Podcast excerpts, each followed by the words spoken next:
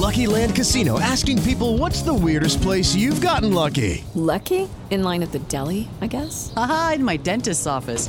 More than once, actually. Do I have to say? Yes, you do. In the car before my kids' PTA meeting. Really? Yes. Excuse me, what's the weirdest place you've gotten lucky? I never win and tell. Well, there you have it. You can get lucky anywhere playing at LuckyLandSlots.com. Play for free right now. Are you feeling lucky? No purchase necessary. Void where prohibited by law. 18 plus. Terms and conditions apply. See website for details. Algunas personas fueron hechas para seguir las instrucciones. Nosotros fuimos hechos para crear las nuestras. A medir siempre dos veces y nunca cortar esquinas. A menos que, por supuesto, tengamos una sierra de inglete compuesta. Northern Tool and Equipment es el paraíso para resolver problemas. No hay nada que no podamos encontrar, arreglar o resolver juntos. Estamos hechos para esto. Resuelve tus proyectos hoy mismo en northerntool.com.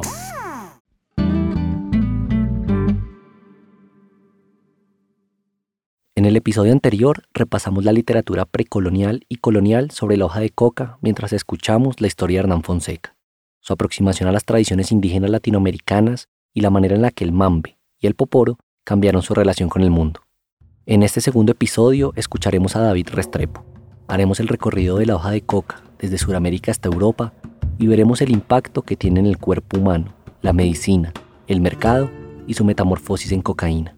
Mi vida es tratar de conectar diferentes mundos, e impulsando pues esa idea de transformación de nuestra relación con esta planta en particular, que en mi opinión es como una piedra angular de una civilización, una propuesta de civilización. David Restrepo es investigador del Centro de Estudios sobre Seguridad y Drogas de la Universidad de los Andes. Luego de años de estudiar hoja de coca desde la academia, David vio como su tía, una mujer desahuciada por la medicina tradicional, halló una mejor calidad de vida a través de esta planta. Los beneficios medicinales de la coca fueron muy populares hace un par de siglos, tanto que despertaron el interés de la industria farmacéutica europea, un titán emergente que buscó hasta el cansancio sintetizar la cocaína. Sin embargo, para que la hoja de coca llegara a Europa y se transformara en clorhidrato de cocaína, ocurrirían varios sucesos entre los mares de Sudamérica y Europa. Sucesos que involucraron a farmacólogos, biólogos, científicos, archiduques, exploradores e indígenas. ¿Cómo fue que una hoja sagrada se convirtió, primero, en una medicina y luego en una de las drogas más populares y perseguidas en el mundo? Bienvenidos a Dosis, un podcast sobre drogas y sus usos como remedios o venenos. Soy Nicolás Rocha Cortés, productor e investigador de esta serie. A partir de aquí, Miguel Reyes les cuenta.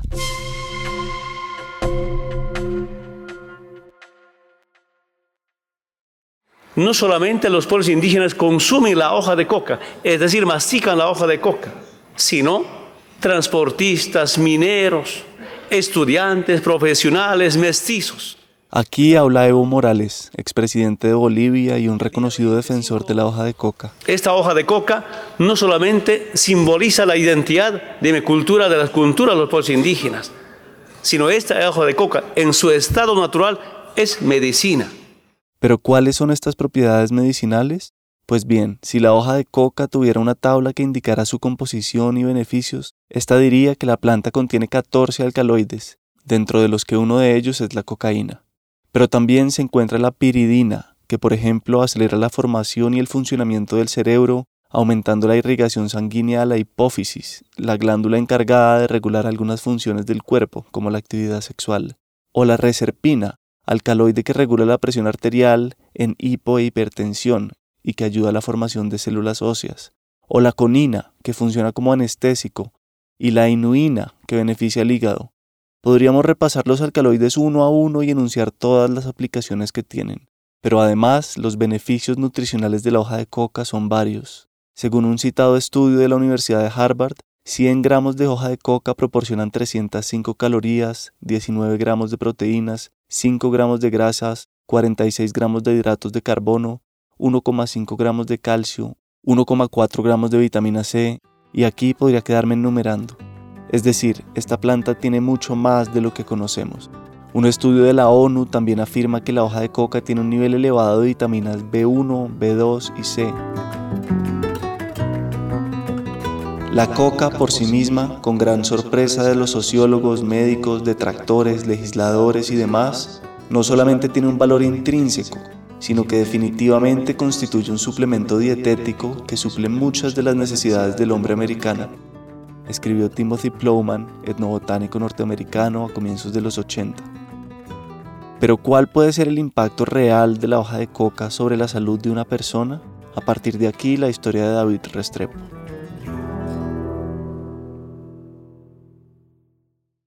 Estamos en la Universidad de los Andes, en el centro de Bogotá, durante una de esas mañanas en las que el cielo muestra algo de misericordia y parece un telón añil. Nos encontramos con David a la sombra de los cerros, luego de que terminara una junta. Nos pide que le hablemos un poco del proyecto mientras bajamos el blackout para que absorba el eco, como indica Valentina, la ingeniera de sonido. Acomodamos el micrófono, David se quita la gorra y comienza la conversación. Desde el octavo piso de la Facultad de Economía, David cuenta cómo creció en Cali durante uno de los momentos más crudos de la guerra en Colombia, entre los años 80 y 90. La hoja de coca ya estaba en todas nuestras vidas, incluyendo la mía. Yo, digamos, hice conciencia de eso en el colegio, porque pues yo me crié en Cali y viví estos años que no han terminado de guerra en la ciudad, muy de cerca, como muchas familias de todo el país. Desde muy temprano me vinculé a un movimiento político por la paz dentro del colegio y el tema de qué pasaba con el narcotráfico, cómo eso estaba conectado con el conflicto armado, con la violencia que estamos viendo todos los días, pues se volvió una preocupación. En ese momento yo creo que la hoja de coca está ya en todas nuestras vidas, sino que no nos damos cuenta. Porque, pues, digamos, si pensamos a nivel estadístico, la hoja de coca representa 2% de nuestro Producto Interno Bruto en Colombia, el que hemos logrado contabilizar, y eso es más del doble que el café, ¿no? Su primera aproximación a la hoja de coca fue a los 17 años, guiado por la curiosidad que le despertaba el papel de la planta en el conflicto. Comenzó de manera académica y con el mismo enfoque con el que gobiernos y medios tradicionales han abordado su existencia. Entonces se piensa en la coca como un problema, ¿no? Y es un problema que hay que resolver a través de erradicarla o sustituirla, pero sacarla, ¿no? Yo tenía un poco ese chipeo. Un chip que no en vano está incrustado en la publicidad y en la opinión pública. Recordemos esto. Si no cultivas la mata que mata, cambiarán muchas cosas del campo. Desaparecerán los sembrados de minas, se secarán los ríos de sangre, cesarán las lluvias de plomo, llorará la gente de alegría, se acabarán las noches oscuras, regresarán los desplazados al campo. Crecerán cultivos más sanos. La coca, la marihuana, la amapola matan. No cultives la mata que mata. Un mensaje de la Dirección Nacional de Estupefacientes. O esto. A más coca, menos paz. Podríamos decir, ha sido la ecuación dolorosa con la que ha tenido que vivir nuestro país durante muchas décadas. El mundo entero lo sabe.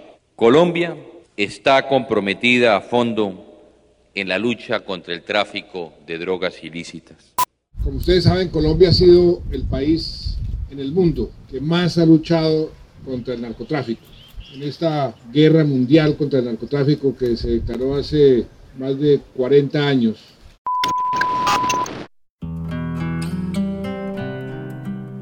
Una guerra que ya sabemos está perdida desde que empezó. A pesar de oír mucho sobre la hoja de coca, no son muchos los citadinos que conocemos esta planta. Incluso David tardó varios años en verla por primera vez. Hice un viaje alguna vez a Huapi, de hecho, y luego a Gorgona, que fue la primera vez que yo vi un cultivo de coca desde el avión, de hecho, y veíamos los rotos dentro de la selva y el verde intenso de la coca allí, y esa fue la primera vez que yo vi un cultivo de coca. Resulta que Cali de hecho está llena de coca y que no la veíamos o no la veía yo porque simplemente por cuenta de la política y de la discusión de la guerra, pues se nos olvidó que la coca siempre ha sido una planta medicinal en esta región y desde Popayán hasta el eje cafetero y al parecer también en el valle del río Magdalena pues la gente ha tenido un arbusto de coca como planta medicinal. A medida que enfocaba sus intereses profesionales, David se involucraba cada vez más en la legislación que rodea la hoja de coca. Durante los últimos semestres de universidad, en el año 2000, investigó mucho más sobre la planta debido al impacto que veía que tenía en la sociedad. Luego en la universidad escribí sobre las políticas de drogas de Colombia, Perú y Bolivia frente a la coca. Tenía un abordaje muy desde la política de drogas. Hasta que un día, en el año 2014, su tía se enfermó. Yo llegué al tema cultural de la coca cuando una tía mía se enfermó, una tía muy querida, mi madrina, y ella tuvo cáncer. En el proceso terapéutico del cáncer se curó del cáncer, pero la quimio le destruyó su hígado y ella quedó con una cirrosis terminal. Ella no tenía un hígado funcional y estaba desahuciada por la medicina convencional y pues en esos momentos que son muy difíciles para las familias, que estoy seguro mucha gente ha tenido, pues uno busca respuestas, un poco en la desesperación frente a la muerte. Mi padre, que es un personaje bien, bien curioso, él conectó con un taita del Putumayo, le comentó la situación que tenía mi tía y ese taita le recomendó usar mambe, ambil y rapé. Recordemos, como lo escuchamos en el anterior capítulo, que el mambe es un polvo que se obtiene de tostar, moler y cernir las hojas de coca y mezclarlas generalmente con cenizas de yarumo, hasta que queda como una suerte de harina verde, mientras el tabaco o ambil es otra planta sagrada que se utiliza junto al mambe, una melaza de color café oscuro y sabor fuerte que se pasa por las encías al mambear. Y el rapé se refiere a hojas de tabaco secas y molidas que se consumen por vía nasal como medicina en varias comunidades indígenas. Y mi tía sufría algo que se llama encefalopatía, que da cuando la persona no tiene un hígado funcional, que es como un tipo de demencia. Ya no construía palabras bien, ya no, no era ni la sombra de lo que mi tía era. Aunque con opiniones enfrentadas, su familia buscó alternativas a la medicina tradicional que ya daba por perdido el caso de su tía. La situación de crisis de salud tan grande, el apego que teníamos, no queríamos que ella se muriera, pues nos llevó a esa experimentación. Los hijos de ella, también con muchísimo recelo y distancia a cualquier sustancia psicoactiva, accedieron porque no había, no había más opción. Mi familia le ha tenido muchísimo miedo, esa es la palabra, a las drogas, a la marihuana y a la, la coca. Mi familia es más que todo de origen antioqueño, bien godita, y hemos tenido algunos sujetos dentro de mi familia que nos hemos revelado de eso y hemos hecho otro camino y a algunos no les ha ido nada bien con eso y han tenido consumos problemáticos bien complejos, mi padre entre ellos. Entonces a mi familia le ha generado en general mucha preocupación el acercamiento a estas plantas. Y en el caso de mi tía, pues simplemente los hechos hablaron por sí solos. Contrario a lo que muchos imaginan, ella empezó a mambiar y su recuperación durante los cuatro años de vida siguientes fue muy radical, muy sorprendente. Y entonces en ese momento yo que era muy distante de, digamos, estos otros tipos de abordajes medicinales, me generó muchísima curiosidad, porque realmente la hoja de coca en ese momento nos devolvió a nuestra tía durante varios años. Y ella dejaba de mambear, se acababa el mambe, digamos, la situación de salud de ella desmejoraba inmediatamente, ya no podía ir al baño si no estaba usando estas medicinas indígenas. Hasta el último día realmente estuvo mambeando. Ella no le gustaba nada estar en una clínica porque pues cuando uno queda en manos del sistema de salud con cáncer y con cualquier enfermedad grave, pues yo creo que el sistema de salud empieza a tallar muchísimo. Ella pudo morir en su casa y creo que eso fue también un gran regalo ¿no? para toda la familia que ella pudiera estar ahí. En los medios y la literatura médica es más común ver, por supuesto, información sobre los daños que produce el consumo de cocaína que sobre los beneficios del consumo de la hoja de coca. Sin embargo, en círculos científicos y médicos se tiene conocimiento de estos beneficios desde hace siglos. Fue precisamente por eso que a mediados del siglo XVIII, investigadores y científicos europeos hicieron hasta lo imposible por sintetizar la hoja de coca y convertirla en un medicamento de fácil acceso para todos. Y aquí haremos un paréntesis para explicar el recorrido histórico de la hoja de coca de América a Europa. Nicolás Rocha nos cuenta.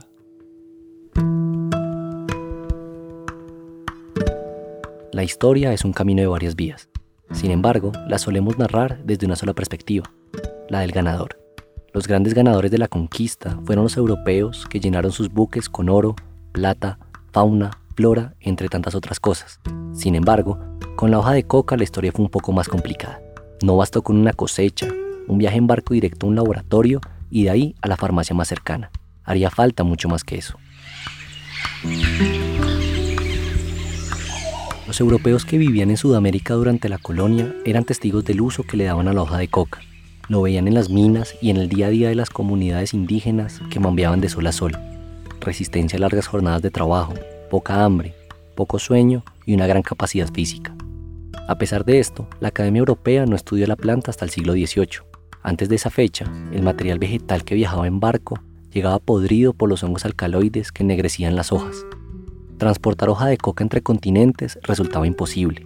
Los barcos no eran lo suficientemente rápidos para ganarle la descomposición, y para los europeos que no habían pisado América, la hoja se convirtió en un mito. El rumor de que la hoja de coca iba a revolucionar a la industria farmacéutica debido a sus propiedades contra el sueño, el cansancio y el hambre comenzaba a ganar fuerza gracias al botánico, humanista y médico neerlandés Hermann Burjave. En 1708, Burjave empezó a hablar de los beneficios medicinales de la hoja de coca. Ya no solo se trataba de una pasta verdosa que los indígenas mascaban para poder trabajar mejor. Ahora, los científicos europeos comenzaban a preguntarse por las aplicaciones de la hoja en la medicina del viejo continente. Si era tan buena para las comunidades oriundas de las Américas, ellos también querían aprovechar su potencial. Sin embargo, no le iban a mascar, mambear o poporear. Estas tradiciones no iban a ser bien acogidas en la rutina de los hombres y mujeres europeas. Burjave insistió por años en estudiar los beneficios de la hoja, pero no fue sino hasta 1730 que tendría lugar uno de los sucesos principales dentro de la metamorfosis de la hoja de coca. Se trata del viaje del francés Joseph de Jussieu a América, quien se embarcó en una expedición botánica a Ecuador, Bolivia y Perú, siendo este último su hogar durante los siguientes 36 años. Jussieu consiguió llevar a Europa las primeras hojas de coca en condiciones aceptables, y con ellas el naturalista francés Jean-Baptiste Lamarck logró la clasificación botánica de la planta. La denominó Genus Erythroxylum. De las 250 especies del género Erythroxylum, únicamente cuatro contienen el alcaloide de cocaína y son conocidas popularmente como boliviana, amazónica, colombiana y peruana. De esta manera, gracias a Jussieu, la primera fase de la metamorfosis de la coca estaba completada, pero a pesar de su esfuerzo, aún no era suficiente material biológico como para poder sintetizarlo. Se necesitaba muchísima más hoja para poder extraer un poco del alcaloide. Alguien más debía lograr la hazaña de ganarle a los hongos. Mientras tanto, en 1799, el barón Alexander von Humboldt, de la mano de Aimé Bonpland, documentaba el uso de la cal para potenciar el alcaloide durante uno de sus viajes a los Andes. Esa cal es la misma que utilizan las comunidades de la Sierra Nevada en sus poporos.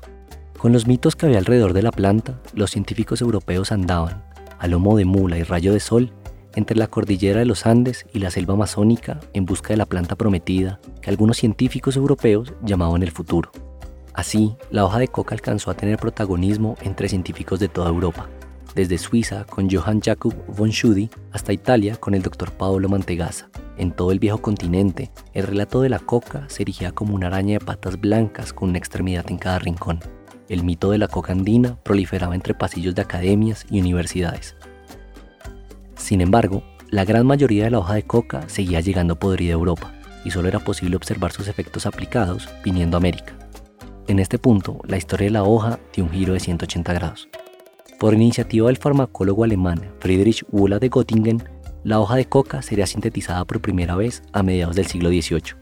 Luego de leer los informes de Mantegazza, Wöhler, quien era un entusiasta del estudio de la hoja, le pidió al doctor Karl Schietza, un especialista austriaco en comercio, que llevara a Europa la mayor cantidad de hoja fresca. Con ello empezaría lo que algunos denominan como la revolución farmacológica. La fragata en la que viajaron era rápida, muy rápida, lo suficiente para convertirse en una leyenda. En la fragata Novara viajaron 30 libras de hoja de coca boliviana, que según algunos historiadores fue conseguida por Schatz en La Guajira. Sorpresivamente, las 30 libras llegaron a Europa en buenas condiciones. Luego de este triunfo, Bula delegó la tarea de sintetizar la cocaína a su asistente y candidato a doctor en química, Albert Niemann. La revolución vino de la mano de este joven científico de 25 años que había nacido en la Baja Sajonia en 1834. Utilizando alcohol, ácido sulfúrico, carbonato de sodio y éter, además de una técnica de destilación básica, Niemann descubrió la cocaína en 1859.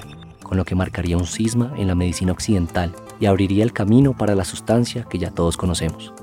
Al mismo tiempo, la hoja de coca seguía siendo usada por cientos de comunidades indígenas en la cuenca del Amazonas, a miles de kilómetros de Europa, donde también se comenzaría a especular sobre el potencial de la cocaína en la medicina. Cerramos el paréntesis histórico para volver con David.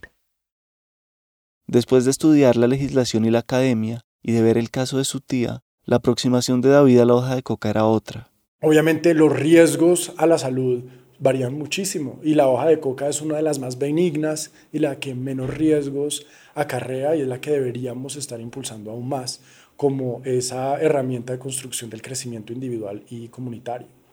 Eso me generó a mí muchísimos cuestionamientos sobre mi manera que ahora reconozco muy colonizada de pensar sobre el conocimiento y me lanzó hacia una exploración un poco de mente más abierta sobre la hoja de coca y me puse a leer y me puse a viajar. David empacó sus maletas y comenzó a moverse por Sudamérica para aprender sobre la hoja. Entonces, pues estoy viajando en zonas cocaleras de Colombia, también en Perú, en Bolivia. Tuve pues la oportunidad de vincularme al movimiento por la reivindicación de la hoja de coca, que es un movimiento pan-andino y no solamente porque también en Brasil hay comunidades que cultivan y consumen coca.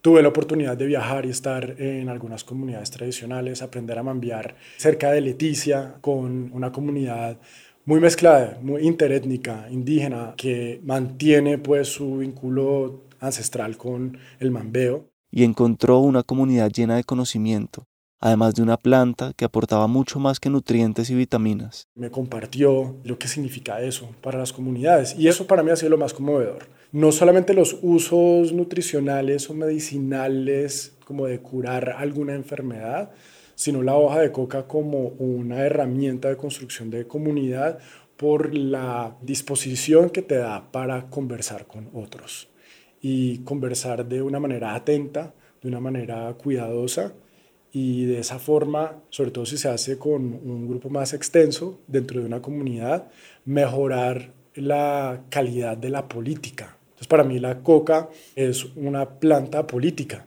Para David, el efecto de la hoja no es algo que se limite a las relaciones personales. Su potencial va más allá y podría ser, inclusive, según su mirada, la solución a algunas de las fisuras más grandes de la modernidad. Es un elemento recurrente desde la Sierra Nevada hasta Paraguay. Hay ese vínculo de la hoja de coca como una planta para fortalecer los lazos comunitarios por medio de la palabra, por medio de la conversación. Lo que hemos visto en estos últimos tiempos es cómo la calidad de nuestra forma de hacer política a nivel mundial se está perdiendo y se está perdiendo porque nuestros diálogos son cada vez más superficiales y la hoja de coca invita a lo opuesto de eso. Creo que ese es un gran valor cultural porque no solamente te ayuda a construir palabra o sí, a tejer un discurso compartido, sino que además de eso la coca te da la energía para trabajar en lo pactado, llevar eso que acordaste en un círculo de palabra a la práctica. Y eso creo que es, aunque es muy sutil, y uno podría decir, no, pues hay otras plantas, el café uno también se siente y conversa y el té. De hecho, todas estas prácticas de sentarse o de reunirse para conversar son cosas que estamos necesitando desesperadamente.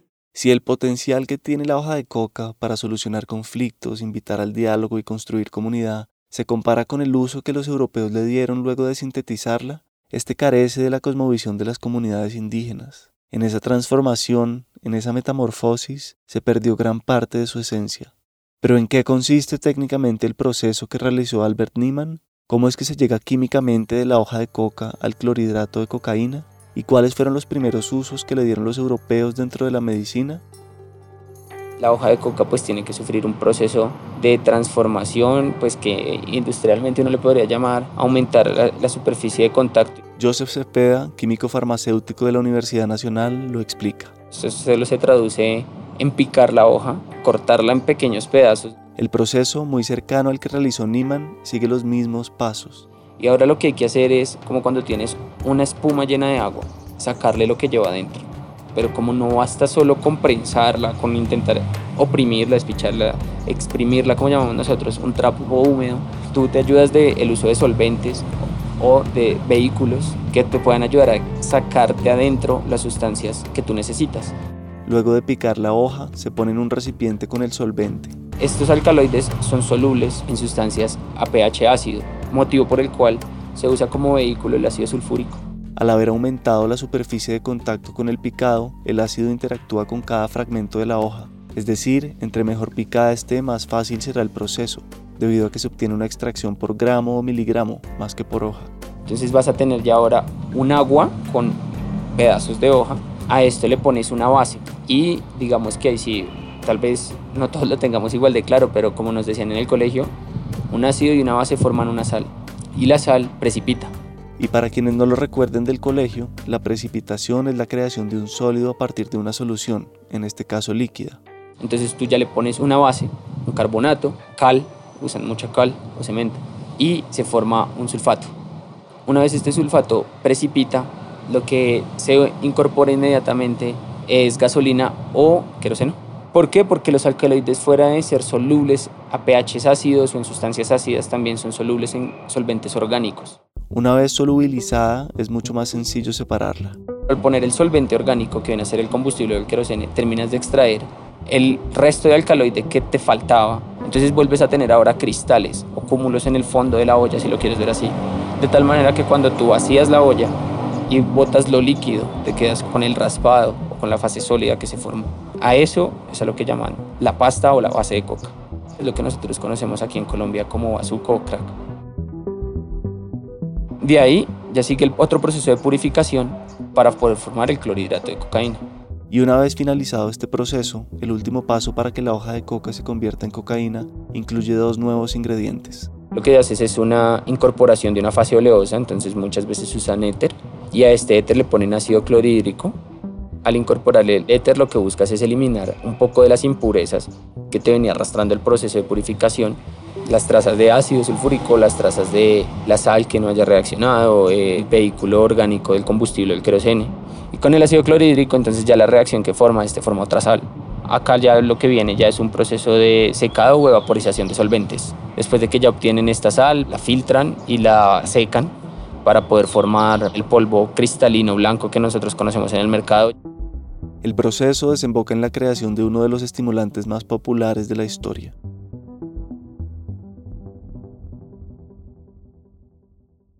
Durante el siglo XVIII, cuando fue hallada, la cocaína prometía traer consigo una revolución farmacológica. El joven Albert Niemann murió dos años después de su descubrimiento, en 1861, y dos años más tarde, con base en las investigaciones que realizó, su colega Wilhelm Lossen continuó con el trabajo hasta determinar la fórmula química de la cocaína, C17H21NO4.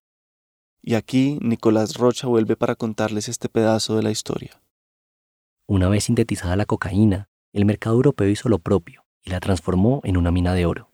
Por ejemplo, Angelo Mariani, creador en 1863 del vino de Mariani, o Vin Mariani a la coca du Perú, un vino bordó bautizado así por la popularidad de la hoja de coca peruana en Europa.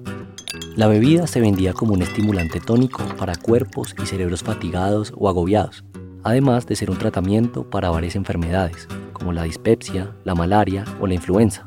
Mariani cosechó una fama sin precedentes luego de que el Papa Pablo VI escribiera que apreciaba los efectos del vino y le concediera a Mariani una medalla de oro por su aporte a la humanidad.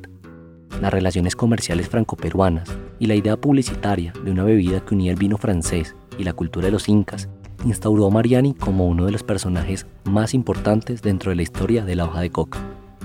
Mientras Mariani disfrutaba de su éxito, los ingleses hacían lo propio con la planta. La revista The Gentleman's Magazine, con sede en Londres, sugirió la posibilidad de importar cocaína a Inglaterra para calmar el hambre de las clases más pobres durante el invierno.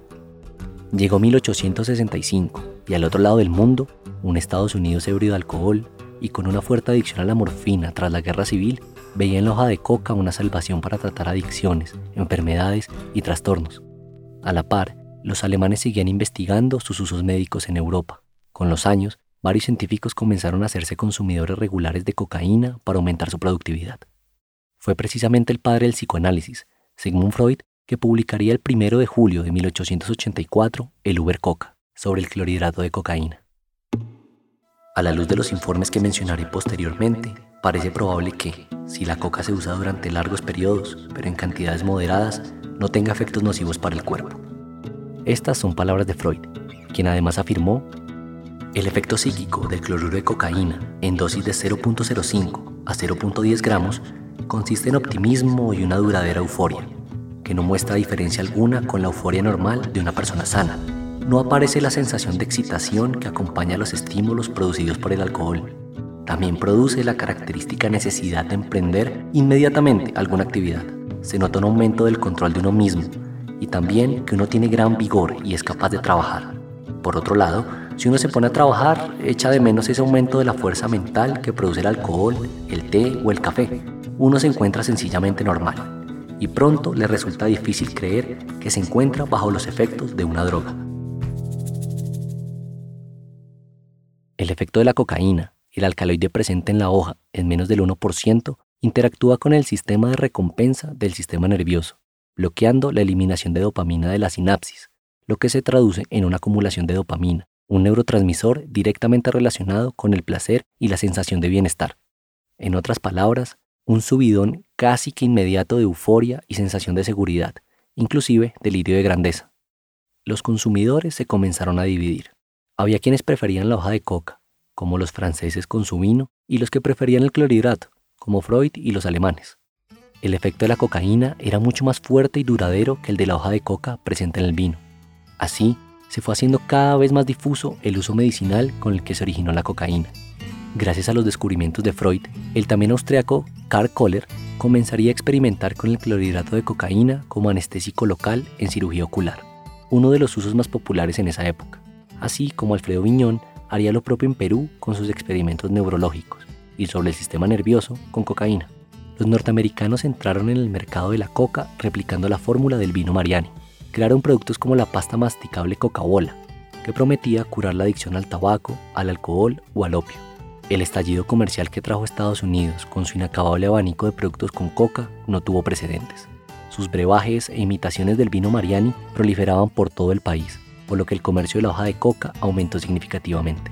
En Europa se comenzaban a registrar casos de envenenamiento por cocaína, efectos secundarios negativos, casos de adicción y la industria farmacéutica proponía encontrar un sustituto al medicamento.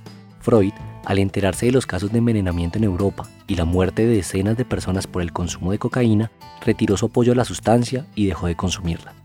Contrario a eso, y haciendo caso omiso de las recomendaciones, el mercado estadounidense, al que le importaba poco lo que se debatiera en el viejo continente, vio la oportunidad perfecta para suplir la demanda de cocaína gracias al vacío que dejó la salida de Europa del negocio.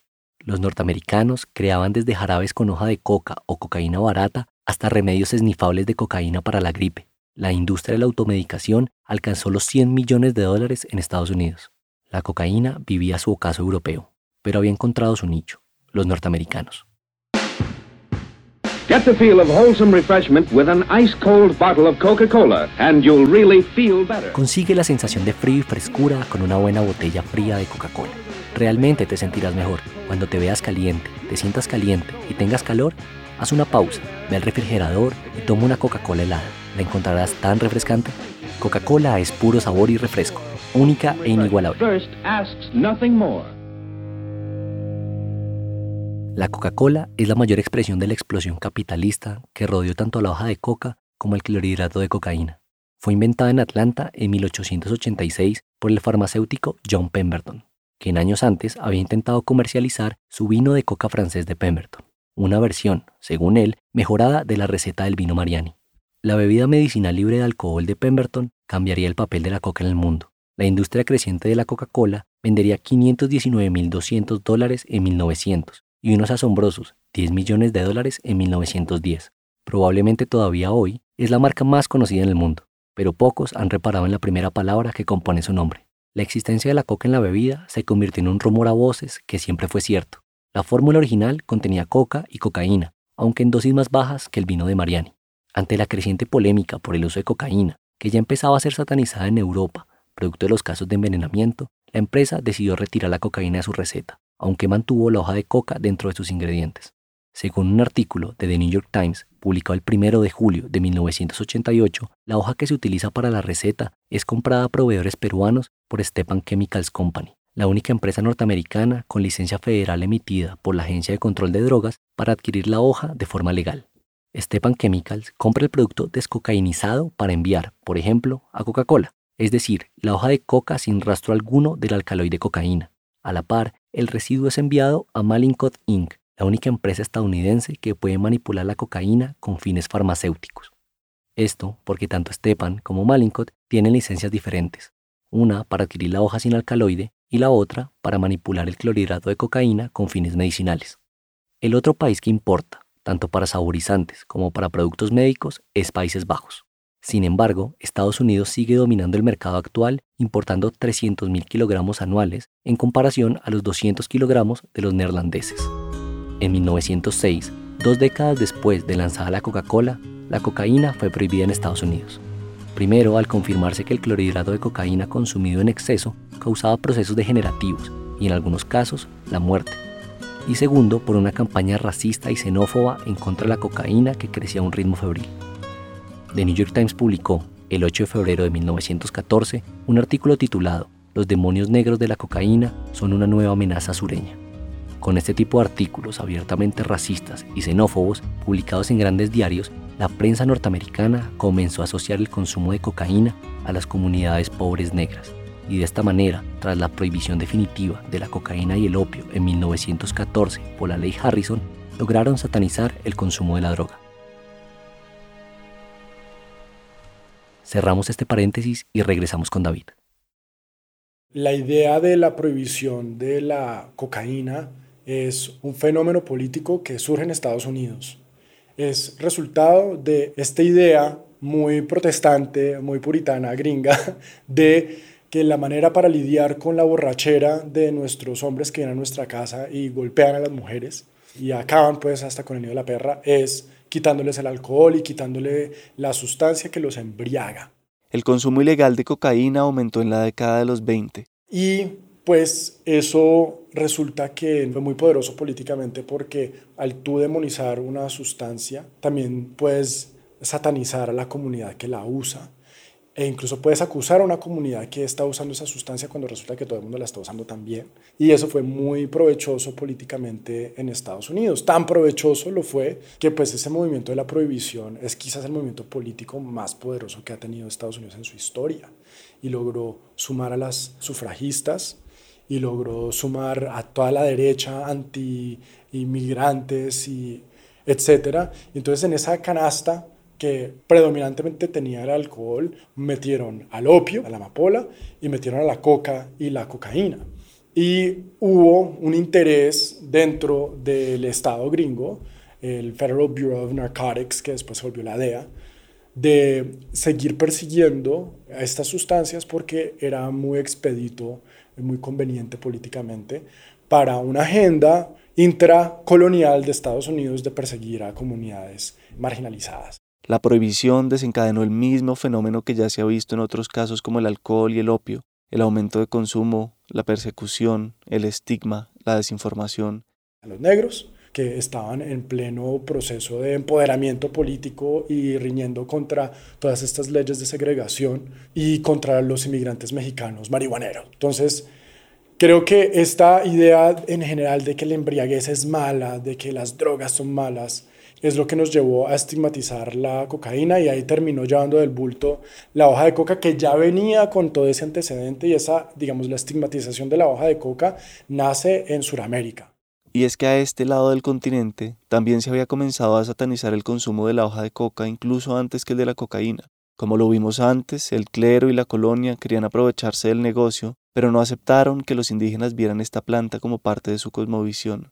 Por el contrario, la condenaron y esa herencia prohibicionista tomó fuerza con los años. En el Perú, el movimiento salubrista condenaba el mambeo, allá pues le llaman de otra forma, le llaman acuyico, piccheo, en fin, hay muchas palabras.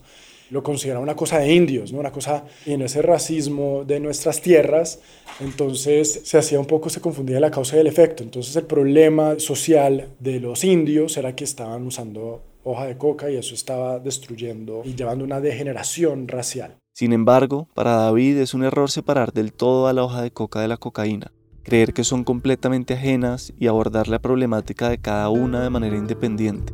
La coca tiene cocaína y es más que la cocaína, pero esta idea de estigmatizar la cocaína es, en mi opinión, un extravío más y no está ayudando a nadie, menos al consumidor problemático.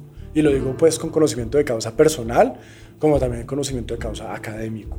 Hay que tener mucho cuidado de estigmatizar el uso de la cocaína, porque si bien hay ejemplos como el de mi padre que desarrollan un consumo problemático con la cocaína en sus diferentes formatos, también hay una gran mayoría de personas que usan perico y lo logran integrar a sus vidas sin grandes preocupaciones. Y este es precisamente el tema del próximo episodio. Hoy en día hay 20 millones de consumidores de cocaína a nivel mundial. En Colombia pues se ha estimado que son 250 mil, 300 mil los que consumen clorhidrato de cocaína o cocaínas fumables. Después ese no deja de ser el gran interrogante, el gran problema que nosotros no estamos resolviendo todavía. Creo que el tema de impulsar la, el consumo ancestral da ciertas respuestas, pero sin duda el consumo de clorhidrato de cocaína va a continuar y necesitamos también repensarnos el rol de la embriaguez en la sociedad y cómo la abordamos, cómo la integramos de una forma que promueva una integración en el individuo menos perjudicial que actualmente. Se trata de que repensemos cuál es realmente el problema aquí. Si el problema son las plantas y las, las drogas, o si lo que tenemos es unas sociedades muy, muy enfermas en general, unos estilos de vida que nos deshumanizan y pues las causas más grandes son otras, la soledad, la depresión, una serie de situaciones que son producto del tipo de economías que tenemos y los estilos de vida que tenemos y las drogas son un síntoma más que una causa de esa situación.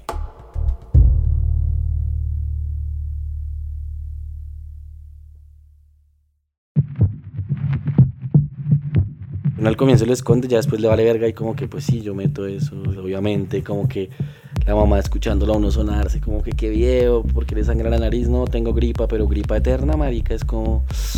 Quien habla es Luis, un fotógrafo documental, reportero gráfico y periodista colombiano que desde hace 15 años consume cocaína. En el próximo episodio conoceremos su historia y hablaremos del consumo de cocaína, del impacto sobre el cuerpo y la vida de una persona. Este episodio fue producido por la no ficción gracias al apoyo del Fondo de Investigaciones y Nuevas Narrativas sobre Drogas, creado por la Fundación Gabo y Open Society. La investigación y el guion son de Nicolás Rocha Cortés, la edición mía, Miguel Reyes. La mezcla y el diseño de sonido son de Valentina Fonseca y Daniel Díaz. Y la ilustración de la portada es de Camila Preciado. Muchas gracias por escucharnos y nos vemos en el siguiente episodio. Mary redeemed a $50,000 cash prize playing Chumba Casino this year. I was only playing for fun, so winning this was a dream come true. Chumba Casino is America's number one social casino experience. It's serious fun. With over 80 casino style games to choose from, you too could win life changing amounts of cash. Be like Mary. Log on to chumbacasino.com and give them a whirl. That's chumbacasino.com. No purchase necessary, void or prohibited by law. 18 plus. Terms and conditions apply. See website for details. The voice in the preceding commercial was not the actual voice of a winner. Lucky Land Casino asking people what's the weirdest place you've gotten lucky? Lucky? In line at the deli, I guess? Aha, in my dentist's office. More than once, actually. Do I have to say? Yes, you do. In the car before my kids' PTA meeting. Really? Yes. Excuse me, what's the weirdest place you've gotten lucky? I never win and tell. Well, there you have it. You can get lucky anywhere playing at LuckyLandSlots.com. Play for free right now. Are you feeling lucky? No purchase necessary. Void where prohibited by law. 18 plus. Terms and conditions apply. See website for details.